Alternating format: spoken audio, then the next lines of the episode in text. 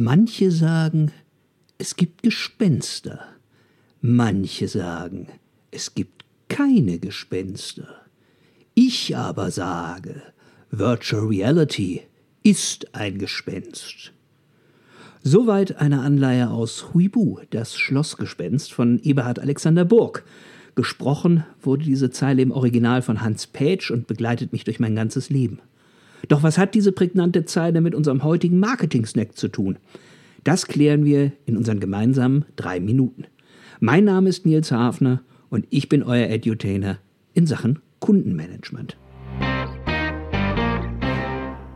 Es geht heute also um Virtual Reality. Das ist einer der Trends in dem von mir entwickelten CX Trendradar 2020. Als virtuelle Realität, kurz VR, wird die Darstellung und gleichzeitige Wahrnehmung der Wirklichkeit und ihrer physikalischen Eigenschaften in einer in Echtzeit computergenerierten, interaktiven, virtuellen Umgebung bezeichnet. Geprägt wurde der Begriff virtuelle Realität von dem Autor Damien Broderick in seinem 1982 erschienenen Science-Fiction-Roman The Judas Mandela. 1987 erschien der Begriff erstmals als rein theoretisches Konzept im Oxford English Dictionary. Man sieht also, ursprünglich ist Virtual Reality ein Gespenst. Doch wofür kann man so etwas heute im Kontext Marketing gebrauchen? Naja, meist für Produkte oder Projekte, die hochwertig sind, aber noch nicht existieren oder räumlich beispielsweise auf einem anderen Kontinent sind. Trotzdem will ein potenzieller Kunde ja vielleicht vor der Erstellung simulieren, wie sich sein neues Haus oder sein neues Büro anfühlt.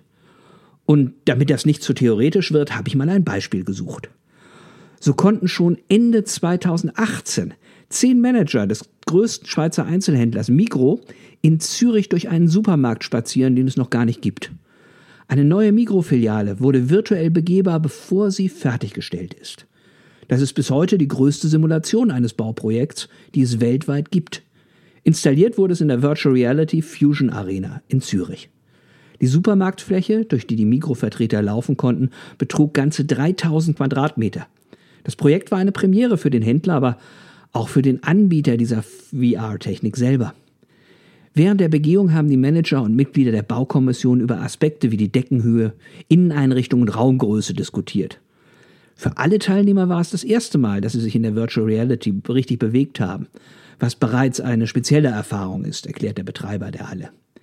Das Unternehmen Migro sah den Nutzen vor allen Dingen darin, dass bei der Begehung alle den gleichen Eindruck des Objekts bekommen und alle die gleiche Vorstellung von eventuell auftretenden Problemen haben. Das Unternehmen sieht in dem Projekt ein Experiment, was noch nicht zum Standard für alle Projekte werden kann. Der Proof of Concept mit der Supermarkthalle sei aber erfolgreich gelaufen. Bei der Visualisierung eines solchen Bauprojekts wie das des 3000 Quadratmeter Supermarkts müssen Firmen aber heute schon mit happigen Kosten rechnen. Man plant so zwischen 20 und 30.000 Euro. Für die Unternehmen sollen sich aber Kostenersparnisse ergeben, wenn beispielsweise Bau- oder Konstruktionsfehler vermieden werden oder Einigkeit über die Bauausführung erzielt wird. Ein Tusch für das Beispiel.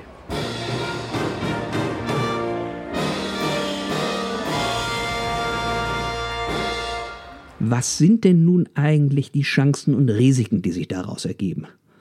Schon heute sieht man vielfältige Anwendungsmöglichkeiten. Neben den Planungstools, beispielsweise von Möbelhäusern oder Designfirmen, bei denen es darum geht, dem Kunden das passende Möbelstück für seine Wohnsituation zu verkaufen, gibt es aber vor allem auch im Kundenservice tolle Ideen. So nützt ThyssenKrupp Augmented Reality Brillen beispielsweise, um Wartungen und Reparaturen in Liftanlagen von Hochhäusern vorzunehmen indem sie dem Mechaniker vor Ort die Servicepläne auf diese Brillen einspielen, so dass die Mechaniker beide Hände frei halten. Der Mechaniker erledigt so seinen Job in der Hälfte der bisher notwendigen Zeit. Der Heizungsanlagenhersteller Fiesmann nutzt ähnliche Brillen zur Unterstützung von Heizungsmonteuren lokaler Firmen. Diese bekommen einen Expertensupport aus dem Callcenter und der teure Experte muss so nicht immer vor Ort sein und Fiesmann spart die Reisekosten.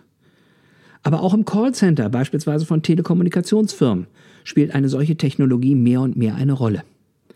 Microsoft, die Macher der Datenbrille HoloLens, sprechen von einer weiteren Realität, der Mixed Reality. Microsofts Datenbrille blendet virtuelle in das direkte reale Arbeitsumfeld im Contact Center ein.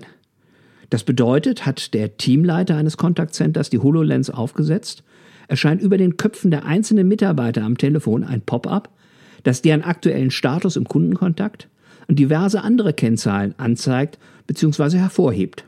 So können Messwerte, die kritische Bereiche erreicht haben, beispielsweise Erreichbarkeit, in rot oder blinkend dargestellt werden. Neben dem Monitoring der Agenten bietet die Anwendung aber auch Interaktionsmöglichkeiten mit den Mitarbeitern, wie Mithören von Gesprächen, Einflüstern von Lösungen oder eines Kulanzrahmens, die Teilnahme an Gesprächen und weitere Funktionen. Man sieht also, für den Kundenmanager in Marketing, Verkauf und Service gibt es auch hier viel zu tun, denn mit Virtual und Augmented Reality kommen ganz neue Lösungsmöglichkeiten, aber auch neue Technologien und Business Cases auf den Markt, mit denen man sich noch viel, viel tiefer auseinandersetzen muss. Und genau dafür wünsche ich euch viel Freude und verbleibe auf das Herzlichste, euer Nils.